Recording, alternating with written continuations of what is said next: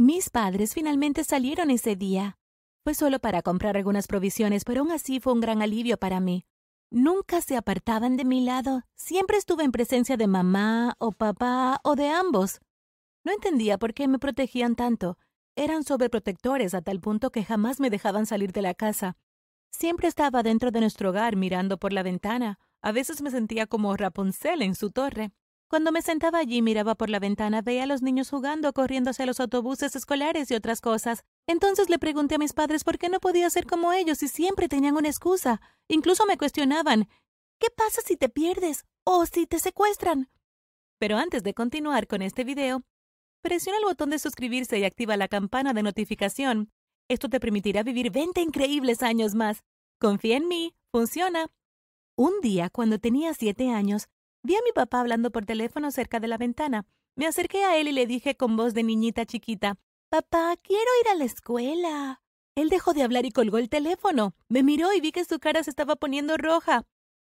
Aunque no dijo una palabra, sabía que se estaba enojando.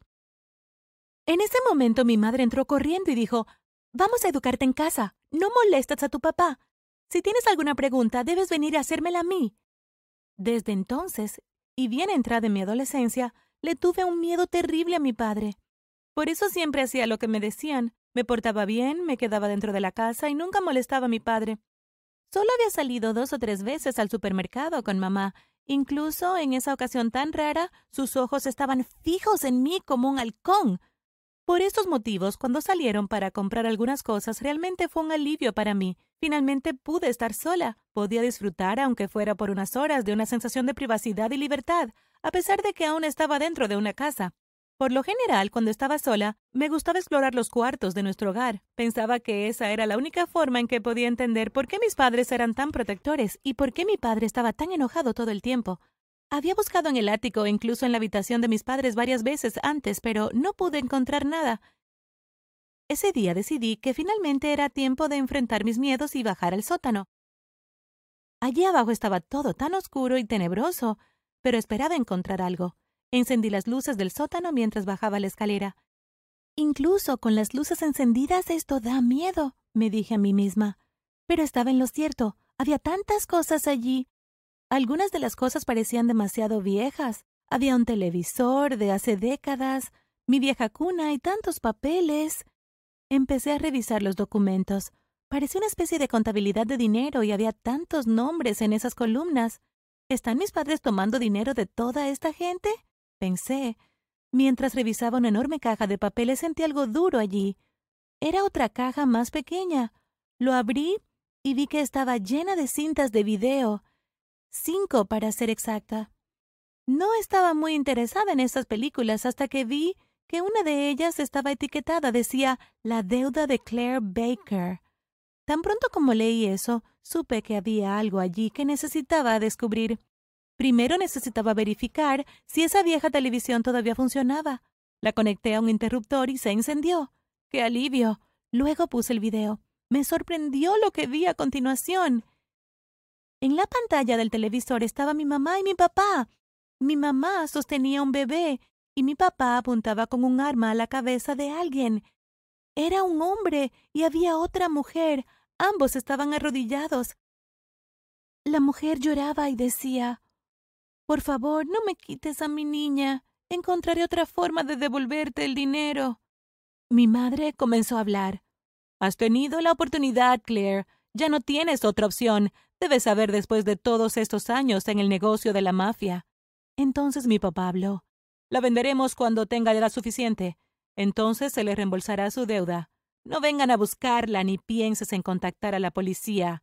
De lo contrario, la mataremos a ella y luego a ustedes. La cinta se terminó allí. Todo mi mundo se derrumbó frente a mí. No podía creer lo que acababa de ver. Mis padres eran mafiosos. En ese momento me enfrenté de golpe con la verdad.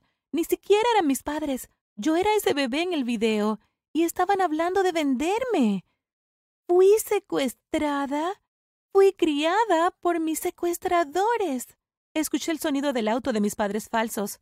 Oh, no, han vuelto. Apresuradamente puse todas las cosas de regreso a donde estaban, pero tenía que tomar la cinta de video, así que la puse en mi bolsillo, corrí hacia la puerta del sótano, la cerré y subí hacia mi habitación. Justo cuando estaba a punto de subir las escaleras, mi madre falsa abrió la puerta. Ella me vio y me preguntó ¿Qué estabas haciendo abajo? Estaba tan asustada, después de todas las cosas que vi, que me horroricé de quiénes eran. Quería llorar, pero no quería que sospecharan nada. Con voz temblorosa lo que hice fue que respondí. Estaba en la cocina buscando un vaso de agua para beber. Está bien. No salgas de tu habitación al menos que estemos aquí la próxima vez, me dijo. Me apresuré a mi habitación y cerré la puerta. Estaba recuperando el aliento cuando me di cuenta de algo terrible. Olvidé apagar las luces del sótano. Sería mi fin si se enteraban de dónde había estado. Me senté en mi cama, asustada, y comencé a pensar todo ese tiempo hice todo lo que me dijeron porque eran mis padres, o al menos eso pensaba. No quería herirlos ni decepcionarlos, pero ya no era un problema. Decidí que cuando cayera la noche y cuando mis falsos padres estuvieran profundamente dormidos, escaparía. Me puse a caminar de un lado al otro en la habitación, tan nerviosa. Mis ojos estaban fijos en el reloj. Una tras otra pasaron las horas tan lentamente. Se estaba oscureciendo afuera. Mi madre secuestradora trajo la cena a mi puerta, golpeó, esperó que abriera y luego se fue. Salí, traje la comida y me la comí. Sabía que necesitaría energía para escapar. Esperé hasta que se hiciera casi medianoche. Me puse la capucha y até los zapatos a mi bolso. No quería ponérmelos hasta que saliera.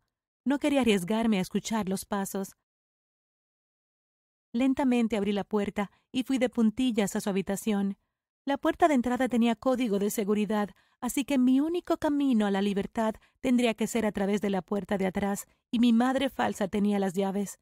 Ambos estaban profundamente dormidos. Vi las llaves en su mesita de noche, me acerqué de puntillas, agarré las llaves con mucha suavidad, sin hacer ruido. Retrocedí de puntillas y cerré lentamente la puerta. Estaba oscuro, pero no golpeé nada, ya que había caminado por esa casa toda mi vida. Estaba un poco feliz de que mi plan de escape se estuviera desarrollando tan bien. Estaba casi fuera de la casa. Solo había una puerta entre mi libertad y yo. Inserté la llave e intenté abrir la puerta, pero no se dio en lo más mínimo. Lo intenté una y otra vez. Todo el cuarto se puso tan brillante de repente. Alguien había encendido las luces. Ahora, ¿dónde crees que vas? Era la voz de mi padre falso. Me di vuelta con horror, se acercó a mí y me agarró de las manos. Comencé a gritar Déjame ir. Déjame ir. Entonces mi madre falsa entró. ¿Crees que somos tontos? Sabemos que bajaste al sótano. ¿Qué encontraste? Dinos. Sé que no son mis padres. Ustedes son malas personas. Dije llorando. Eso es bueno. Ya no tenemos que seguir con el acto, dijo. El padre falso me empujó a mi habitación y me tiró allí dentro con fuerza. Aterricé en el suelo. Antes de cerrar la puerta, dijo en un tono monstruoso Pronto llegará el momento de usarte para la razón que te secuestramos, muy pronto. No me moví de ese lugar. Me quedé allí mismo y seguí llorando y llorando. Lloré sobre lo desafortunada que era y cómo no podía hacer nada al respecto. Me quedé dormida allí mismo en algún momento. A la mañana siguiente me desperté. Hacía frío y mis ojos estaban hinchados después de todo este llanto. Vi el rayo de sol entrar en mi habitación lentamente. No me voy a rendir, me susurré a mí misma. Escuché un ruido proveniente de abajo. Bajé para ver que esos secuestradores también estaban configurando un sistema de alarma y un código de bloqueo de seguridad en la puerta trasera. Fui a mi habitación y me encerré todo el día. Pensé en cien formas en las que podía escapar, pero ningún plan parecía ser lo suficientemente bueno. Al día siguiente estaba sentada en mi habitación. Seguía sin ideas y, para peor, estaba hambrienta y sin energía. Escuché algo fuera de mi ventana. Eran los vecinos. Todos estaban afuera jugando. Con toda la energía que quedaba en mí, comencé a gritarles Ayuda, ayuda. Hay un incendio que estoy encerrada en mi habitación. Un hombre vino corriendo hacia nuestra casa para ayudar. Sabía que esa era mi única oportunidad. Me puse los zapatos, abrí la puerta de mi habitación y me dirigí hacia las escaleras. El hombre tocó el timbre. y la madre falsa abrió la puerta. Ella lo dejó entrar. Sabía que esa era la última oportunidad que tendría si quería escapar. Bajé corriendo las escaleras y salí por la puerta en un instante, y seguí corriendo y corriendo y corriendo. Me detuve cuando sentí que me había alejado lo suficiente de esa casa. No sabía qué hacer a continuación. No había planeado eso. Estaba confundida. Estaba fuera de una tienda de café. Alguien me saludaba desde adentro. Era un niño de mi edad. Me indicó que entrara. No sabía qué hacer. Así que entré. Me pidió que me sentara y así lo hice. Te ves perdida, dijo. ¿Puedo comer tu donut? Tenía tanta hambre que ni siquiera podía concentrarme en otra cosa. Claro, adelante, dijo. Se veía amable. Después de algún tiempo me di cuenta de que tenía esa cinta de video en mi bolsillo. La saqué y le dije, ¿Puedes encontrar la dirección de Claire Baker para mí en tu computadora? Bueno, estás de suerte, lo haré, dijo. Después de un par de minutos me mostró la pantalla de su computadora con un par de imágenes. ¿Cuál es ella? dijo. Lo miré y señalé a la dama que se parecía a la de la cinta del video. Parece que cambió su nombre a Claire James hace unos años, pero tengo su dirección, dijo. Me lo escribió en una hoja de papel y me lo dio. Le agradecí y le aseguré que nos encontraremos algún día en el futuro. Entonces me fui. Estaba caminando hacia la estación de autobuses cuando un hombre de repente detuvo su auto frente a mí. Él era un extraño. Él asomó la cabeza por la ventana. ¿Necesitas un viaje a algún lugar, cariño? Él dijo. Pensé que había conocido a otra persona amable y le pregunté si podía llevarme a la estación de autobuses. Dijo que lo haría, así que me subí en su auto. Pero tan pronto como me subí al auto, le dio la vuelta. Levantó su teléfono y le dijo a alguien La tengo. Estaba aterrada. Empecé a gritar y patear. Seguí pateando y golpeándolo. Perdió el equilibrio y detuvo el carro. Abrí la puerta, salí y corrí por mi vida. Me estaba siguiendo en el auto. Podía escucharlo detrás de mí. Vi un coche de policía y corrí hacia él. Llamé a la puerta y salió el policía. El auto que me seguía se apresuró. Le conté todo al policía, hablando tan rápido. Estaba sin aliento. El policía me aseguró que estaba a salvo. Incluso me llevó a la casa de mis padres reales. Llegué a la casa. Era grande y hermosa. Llamé al timbre. Una señora abrió la puerta, la misma del video. Saqué la cinta de video de mi bolsillo y se la mostré. Ella me miró con grandes ojos llenos de lágrimas y me abrazó al instante. Nunca más te perderé, bebé. Ella me dijo. Gracias por ver. ¿Crees que tu mamá y papá son tus verdaderos padres? Déjanos saber en los comentarios. No olvides suscribirte y ver otros videos en el canal.